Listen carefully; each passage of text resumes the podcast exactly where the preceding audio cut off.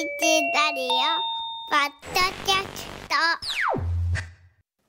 さて、えー冒頭で私お話しいたしました。あー私はいろいろなことが好きですけれどもこと経済とかお金の話っていうのをひときわ興味を持っているアナウンサーの一人でございます、はい。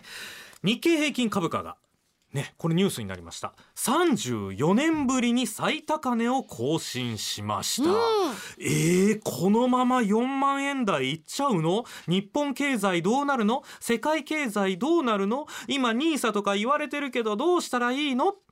いろんな疑問があります株価の行方と投資術について経済ジャーナリストの荻原博子さん今日お電話つながせていただきました荻原さんおはようございますおはようございおはます。ようございます。はじめましてよろしくお願いいたしまはすじめまして、よろしくお願いします。いつもテレビで拝見しております。はえー今日はあのちょっと私ご紹介させていただいたように私、えー日本のアナウンサーの中でも結構投資とか、えーお金絡みえー割と大好きなアナウンサーですので、もうリスナーの皆様とともに私もいろいろ勉強したいと思っておりますので、はい荻原さんどうぞよろしくお願いいします。いたします。片や私はもうろしくお願いします。超初心者の板垣にもちょっとあのいろいろとこんなことみたいなこと聞いちゃうかもしれないんですけれども教えてください。どんどんどんどん聞いてください。ありがとうございます。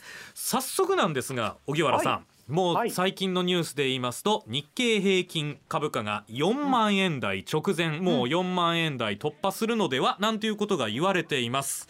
はい。えーこれなんでですのって思ってる方たくさんいらっしゃると思うんですがええ。荻原さんは今のこの国内株の状況どうご覧になってますか？あのね、実は、はい。えー大きな要因というのがいくつかあって、はい。一つ目は今すごく中国が悪くなってきてるじゃないですか、景気が。はい。だから中国に流れていた投資のお金が、うん。いや中国やばいよねっていうことでうんうんうん。日本の方に来ている。はだから中国人の方、結構、あのこれ、中国人の方は株に限らず、はい。土地もすごくて、うん。えー東京のそれも山手線内ですよね、あはい。今、マンションがオークションになったとか言ってますけど、あれは中国効果だと思いますね。ああそうですか、うん、だからそういうお金がまず海外から流れ込んできているっていうのが一つですようね。それから日本の、ね、企業の業績も、はい。えー日経225に採用されている銘柄あたりは悪くないというね。なるほど。でね、あの日経平均、日経平均って皆さん言うけれども、はい。実はこれ、日経平均って、えー半年に一度ぐらい銘柄をあうん。の取り替えたり、いろいろしてるんですよね、入れ替えたりとか。だから別にそのすごい継続性のあるものではないんですが、うん。ただあの、上場企業の場合には、結構今、あの業績がいいところが多い。で、さらに、あの今年になっあの去年から、まああのえー東証が勧告してたんですけど、はいまあ、あまりにも皆さん株発行しすぎだから、はい自社株買いしなさいと。はもっと自社株買いして、えー自分とこの株の価値を高めなさいということを奨励してきたので、はい。まあ、そういう効果もあるかもしれませんね。はあはあはあはあ。自社株買いっていうのはもう企業自身が自分で株を買うことによってその株の価値を高めると。そう。だから例えば100株あるとしたら、はい。まあ、100株で、まあ、その企業の価値っていうの決まってきますよね、はい。ところが、それが50株に減ったら、うん企業の価値倍になるじゃないですか、簡単に言えばね。はい。そんなことでやっぱり自分のところの株を買いなさいとうんいうことを、うんで企業の価値を高めなさいということをどんどん奨励してきましたね、ではあこの1月からは、まあ、とにかくやりなさいみたいなこう言ってるので、はいそういう企業も結構増えているということですよね。うん。それから、あと皆さんが、うんあの今年の1月から始まった新ニーサはい。これで結構買ってらっしゃる方もいらっしゃると。うんであの岸田な岸田さんは最初、所得倍増とか言ってましたよね、はい。あの出られた頃に、はいあの総理として始められた頃はい。でも、これ、無理だなってことがすぐ分かり、はい。資産所得倍増という言葉に直しましたね。しれっと。はい。ね、しれっと、はいでこの資産所得倍増の目玉が NISA なんですよ。うん。だから、その NISA がこう、まあ、新しくリニューアルして、この1月から始まるっていうんで、もうみんなで林立ててるんで、お俺も買おうかなっていう方が結構いらっしゃって、うんまあ、それでも株の買いが入ってきたってなりますね。はい。それから、えあの日本の株って、ものすごく特殊事情があってえ。、はい。日銀が山のように買ってるんですよ、株を。だか、ら、まあ、あの東証の、まあ、一番の大株主と言ってもいいぐらいね、60兆円ぐらい買ってますからね、はい。だから、まあ、この安心感があるっていうのがあって、うんうん。で外国人にすると、今、円安になったじゃないですか。はいで例えば、1ドル130円から見ると、うん。150円になったっていうのは、同じ株持ってても、うん。自動的に1割以上上がるわけですよね、株の値段が。はい。あそうすると、これ、結構日本いいなってことになって、うん。外国人の株も結構あの外国人の買いも入って、しかも外国人は日銀が日本の株を買い支えてるっていうのを知ってるので、うん。あ日本は安心だなと思ってるわけですようね。ん。でそれとあと、えーまあ、そういうこと、まあそんなことそんなこんなで、まあ、ちょっと株式市場は今、にぎわいを、うん。あのにぎわっているというような状況にありますよあね。ーいろんな要素を今荻原さんにお話しいただきました。ただうん。荻原さん巷のお声で言うと、その株高と今自分たちがこう体温としてこう体感する実体経済とちょっとなんかこうリンクしてないよねなんていう声も聞いたりしますがこのあたりは荻原さんどうおもうね、考えですか？リンクしていません、はい。ないですか？はっきり言うと。はい。なぜかといえば、はい。例えばあのきさっき言った企業業績ですよね。はい。確かに今、企業業績良くなって、もう上場している企業には株を自社株買いにしなさいって言って、企業もきあの自分とこのあ価値を高めていたりしますけれども、日本の企業って、うん。あの株式会社の数で見ると、はい。99%が上場していない非上場企業なんですね。ということはあの、ひ上場してないんだから、株式市場関係ないですよね。はい。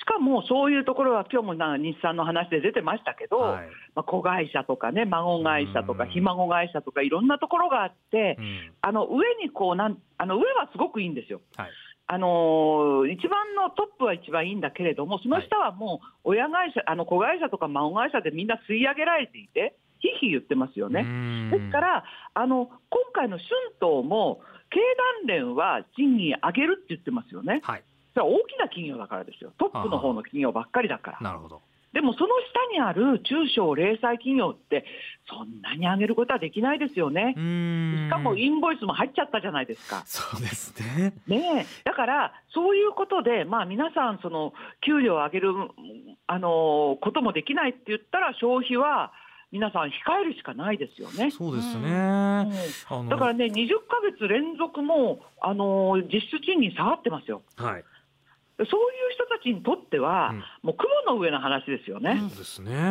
うんそこに来てなんかこうねあの子ども手当のためのね負担増あの皆様の賃金が増えるはずだから実質的には負担にならないはずっていうふうにあの、えー総理大臣さんあはおっしゃってますけれども なんかこうそのまま飲み込みにくいというか、はちょっとこもううなんかこう閉塞感がねもうアホ、アホとしか言いようがない。だって、はい。皆さんの賃金は、実質賃金20ヶ月連続で下がってるんですよ。そうですよね。そう。でえ。えしかも、今度、この10月からは、はい。あのお母さんたちしょうがないからもお父さんの賃金上がんないから働きんでよみたいなことで、はい。パートやってるじゃないですか。はい。でもあの、この10月からははい、51人以上の企業に勤めている、だからもうスーパーとかチェーン店とか、そんなとこいっぱいありますよね。はいそういうところに勤めていて、月に8万8000円以上はい。稼ぐパートの方は、はい。みんな社会保険に入らなきゃいけない。あー。1割以上取られちゃうんですよ、また。はあ。だからそういう、そうすると、えーっていう感じですよね。はい。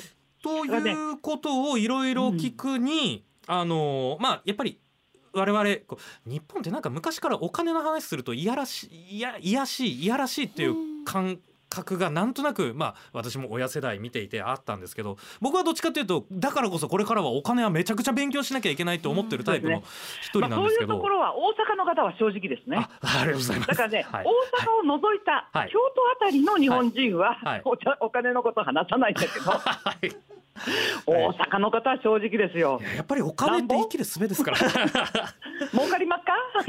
そうですね。この大阪イズムがねもっとこう浸透していけばって思うんですが。本当ですよ。というところでですので荻原さんですよ、はい。その、えーなかなかお金、えーに対して閉塞感がちょっとまだまだこう拭えない現在の世の中の中で、えー政府はその新ニーサまあ旧旧時代からはい。ニーサという制度はありましたけれども、えーうん。2024年から新ニーサという制度が始まって実際にこれを私は始めました。周りでも始めている人がいますが、まあ、ざっと見回してまだ新ニーサをよく知らないっていう人が私の周りの体感ではほとんどです。うん。えーこの状況を含めて、えー、荻原さんはどのように、えー、皆さんに私はね提案されま、すか？あの知らないって言ったら知らなくてもいいと思いますよ。ああそうですだかっ。て、はい知らない方ってのはそもそも関心がないんですよ。はい。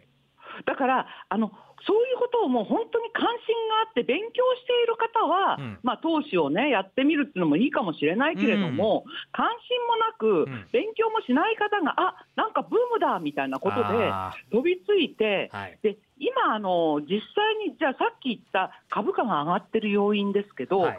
国からまあお金があの投資のお金が来てるって言いましたい言いましたよね。はい。でこれ裏を返せば中国は不況なんでうん。中国って日本の一番のお得意様なんですよ。はい。アメリカか中国かぐらいですね、輸出のあの高を見ると。うんうんうんそうすると、そこが不況っていうことは、うん日本にとっては、もしかしたら中国に品物が売れなくなっちゃって、日本もその煽りを食うかもしれない。うんっていう恐れはありますよね、うんそれが株式市場に跳ね返ってこないという、あのあれは何もないですよ、保証はね。ですよね。でしかも、ええあの今、まあ、アメリカはいいんだけれども、今のアメリカのいい景気が加熱してくると、アメリカは利下げ利上げをするうんみたいなことを始めるかもしれない。うんまあ、い今、一応 FRB は、えー今年は利下げしますよみたいなアナウンスしてますけどね、はい。そうなった時に金利差開いたら、また円安になるかもしれないじゃないですか。うんそうすると、円安っていうのは、実はなんか皆さん、円高が悪いみたいに言うんですけども、円安の方が今の日本経済にはとても響くんですよ。うんなぜなら、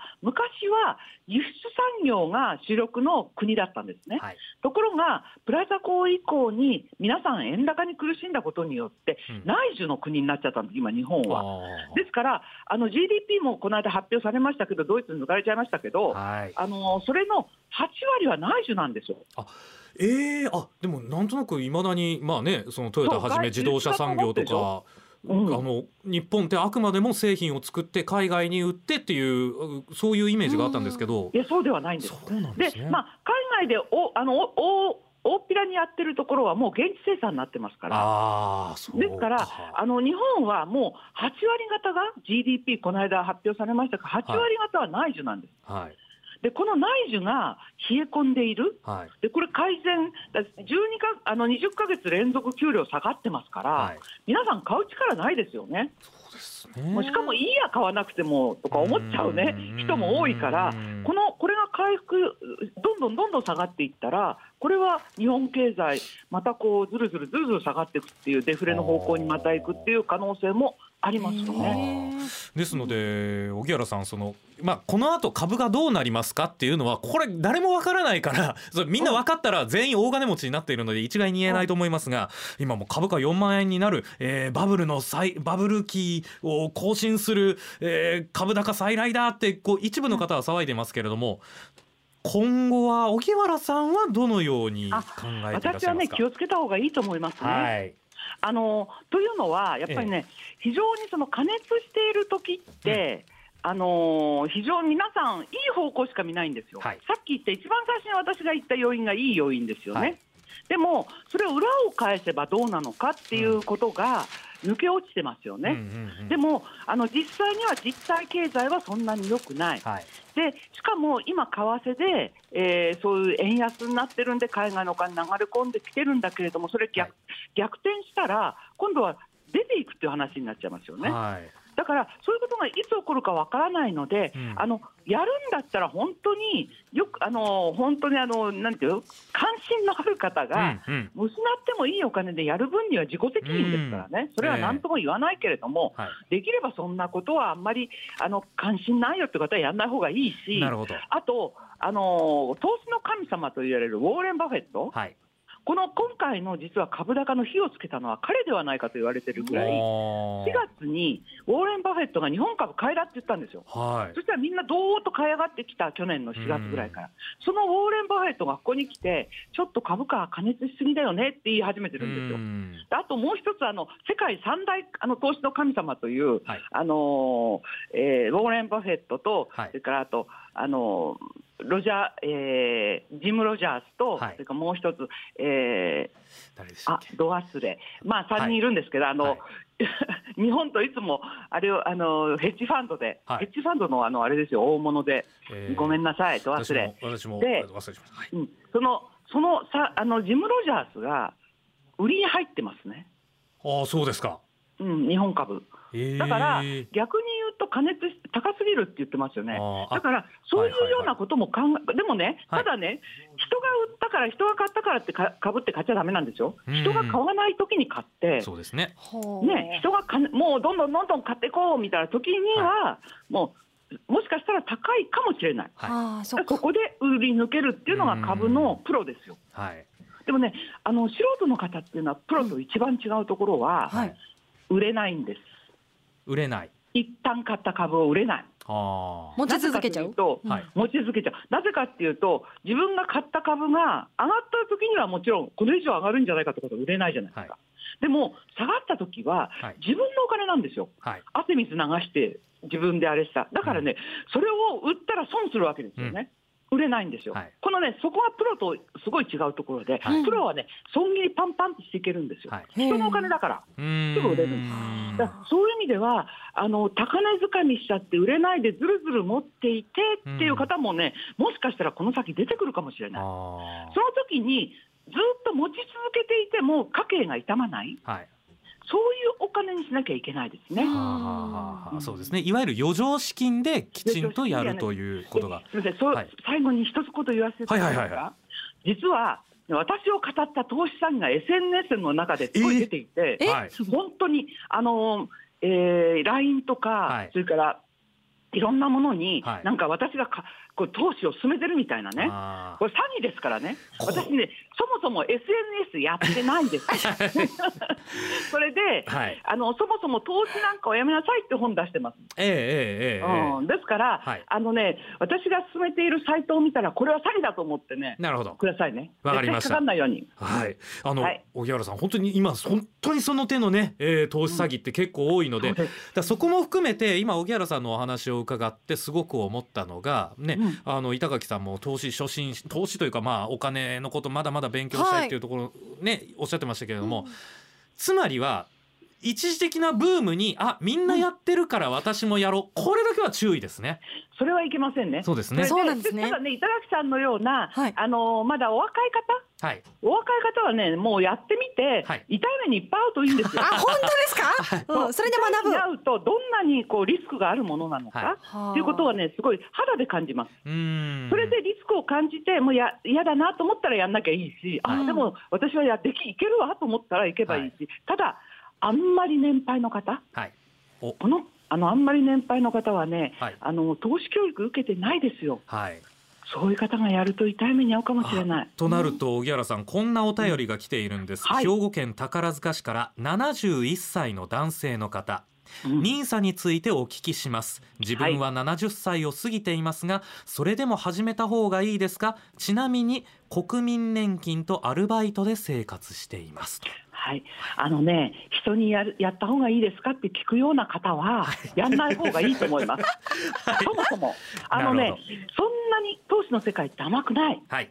ね、あの人に聞いてやれば儲かるぐらいのはい。甘いものではない。はいですから、痛い目にあってもいいなと思うお金があるんだったらやればいいし、うん。うん。そうでなかったら、やんない方が心のね、平静を保てると思いますね。はい、えーちなみに先ほど荻原さんがおっしゃった世界三大投資家ウォーレン・バフェットジョおジム・ロジャースそしてジョージ・ソロスそうねソロスですえソロスジョージさんはもう世界のね、えーももうう経済を牛耳ってるという、うんね、大投資家でありますけれども、えーとは言いながらあの逆に荻原さんえはい。私正直に言いますと、私は数年前からこの投資というものに興味を持って、えーうん。積極的に市場に参加している一人です。えーはい。ただやっぱりあの、まあ、放送局っていうこともあってあの個別銘柄の難しさっていうのも考えていますし、えーやっぱりいろいろなことを考えた上でいわゆるインデックス、えーうん。こう例えば日経平均とか、えーうん。日経平均は今荻原さんおっしゃったように225社の平均を取ったもので、はい。例えば、はい。あの僕の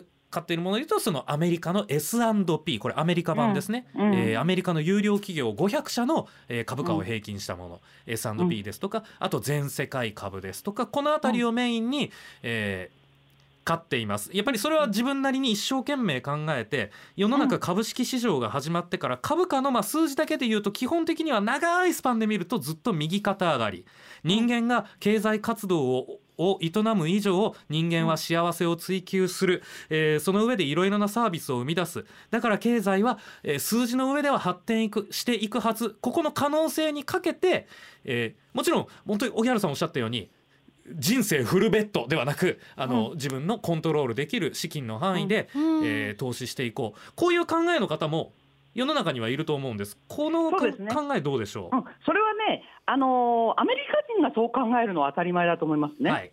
アメリカ人は給料上がってるから、あ。物価上がってるから、はい。だから、あのそういう国は上がってきますよ、株も。でも、日本はあのー今やっと30年前に戻ったって大騒ぎしてるんでしょ？そうですねそれまでの、だから、このね、10年ぐらいはどーっと上がってきましたけど、うんその前は3万8000円がはい7000円台まで落ちたんですよね。そうですよねずっと下がってるんですよね。うんだから、下がるということがね、ありえないってことはありえないんですよ。はいではいしかも、日本の場合、海外のものを買うときには、うん必ず為替が絡みますね。はいだから、今150円ですよね。はいこれがもしなんか、あの、なんかあって、120、130円になったらいきなり同じ株でも、うん。その日のうちに、えー1割下がるわけですよ。うん。だから、日本は為替が絡むっていうことをね、はい。あのやっぱり忘れちゃいけないし、あのそういう意味では、まあ、世界はね、上がってるんだけど、うん。日本だけは特殊事情、うん。しかも日銀というとんでもない大株主がいて、はい。60兆円も日本の株を買い支えている、うん。こんな国ね、資本主義国の中の先進国ではないですよ。うん。本当に。だから、そういう意味ではね、まあ、あのいろんな状況を考えながら、この、このだから10年ぐらいは良かったんです、本当に。うん。うん。だからこの先その、それが続くのか、はい。でも、今みたいな時代って、だって、この1年、3ヶ月前に、トランプが大統領になりそうだなんて思った人もいなかったじゃないですか、世の中。そんな先のことみんな考えてないですよ。うんうん、だから、そういう意味ではね、あのーまあ、あのご自分の判断で、とにかくご自分の判断でいけると思えばいけばいいし、はい今、売った方がいいと思えば売った方がいいし、うんそれはね、人には聞けないことですねそうで。すねあのこれも同じようなことになってしまうかもしれません、これも断言は絶対できないと思いますけど、はい。ただあの今日本の国内の状況を見るとなかなかこう子供が少なくなってきた、えー人口が減っていくかもしれないうん。ということがいろいろ言われる中で、はい。じゃあ円がうん。これから円が強くなる時代っていうそのまあ今円安円安と言われてますけれどもその長期的に見た時のその為替の行方円の行方っていうのはこれはもう本当に為替だけは本当にわからないってよく言われますけれども、うんこれはね、本当になぜわからないかというと、はい。日本が一番円高になったのは、はい。い、つだいつかご存知ですか、えー過去に。バブルの時期とかですか、実は、はい、あのー東北の震災が起きた時なんです。えあの時が70何円になりま、70円台になりましたね。はなぜか、あの、まあ、なぜかというのはまだその、いろいろ、いろいろ諸説あるんですけども、だから国力が増せばはい。円高になる、は国力が増さなければ円安になるという理論は通じないんですよ。あ。なるほど。で、しかも、なんでその、あのー東北大震災の後に、一番円高になったのかというと、はい。どうも生命保険会社がはい。かなりのお金を調達しなければいけないということになり、はい。あのかなりその、えあのえーまあ、その、えーいろんなこの調達のために、うんそのうん。使ったんじゃないかっていうような説もありますね。ただわからないんですけど、はあ。でも、決していい時じゃないですね、ピンチの時ですよね、それは一番日本がね。だから、あのーこ、これというセオリーが投資にはないんです。だからそれを自分で見つけるしかない。これはね、とっても大変なことだと思いますよ。さまざまお話伺ってまいりました。ちょっと時間が迫ってきたんですけれどもそんな荻原さんには最後に伺いたい、はいはい。えーもちろん新ニーサ始まりました、えーやりたいという方は自分で勉強して自己責任でというのはあー前提のもと、えー荻原さんが考える。では我々こう庶民が今後の生活防衛それこそ老後いくらいくら問題と言われたりします、うん。今後の生活防衛のためにどんなことをしていくべきか荻原さんからこう提案したいことっていうのはどうでしょう、まずあの投資もいいけれども、はい。その前に借金返しなさいと、なるほど、借金、住宅ローン、はい。自動車ローン、子どもの教育ローン、うん。いろんな借金返してらっしゃる方がいらっしゃる、うん。まあ、大阪府なんかすごいですよ、あんな借金抱えてるのに、万博やるって言ってますからね、はい。だからそういう借金をね、はい。まずあの返す、はい。で、ある程度の困らないだけの貯金をする、それができてる人はうん、投資もいいんじゃないですか？うーん。投資に行くまでのある程度のこうステップ段階があるわけですね。じゃないと、はい。安定した生活を求めるんだったら、そちらの方が大切ですよね。はあはあはあ。いやなんかいろいろ目から鱗でした。昨今どうしてもねこうメディアあのーいろいろ見ますともちろんどのメディアも投資は自己責任ですよというのは歌っていますが、はい。割とこうね積み立て NISA 新 NISA、えー成長投資枠ねいろんなこう胸躍る言葉がねあのうん。街中ありますけれどもなんか荻原さんとお話聞きますと、えーちょっとそこがいい段意味でこうピリッと引き締まるというか、うん。えーいろいろ勉強になりました。はい。はい、えー、荻原さん本当に長時間になりましたけれども本当にいろんなことを教えていただいて今日は朝からありがとうございました。ありがとうございました。はい。頑張ってくださいね。あ。りがとうございます。失礼しまはい。すもうた楽しい。すっごくいろんなことを教えていただいて、うん。えー結構専門的な言葉もたくさん出てきましたけれども板垣さんもどうでした？参考になった場面ありました、はい、もうあそうなんだそうなんだそうなんだの連続で、うん。初心者すぎてなんか質問もあんまりできませんでしたけど、なるほど。なとだからそのなんかみんながやってるからじゃあやろうみたいな感じはちょっとやめとこうと思いました、そうですね、はい。そこをしっかりと勉強した上でそれでもやるっていうのはもうこれは大いに結構、しかもあのただ自己責任で余剰資金でいろんなことはね、勉強になりました。荻原さんのマシンガントークも本当にあのテレビで拝見するそのままですごくなんか実際あのご本人とお話できて私嬉しかったです。たた。ありがとうございました、ということで、えー経済ジャーナリストの荻原博子さんに今日は電話をつないでいろんなことを教えていただきました。どうもありがとうございました。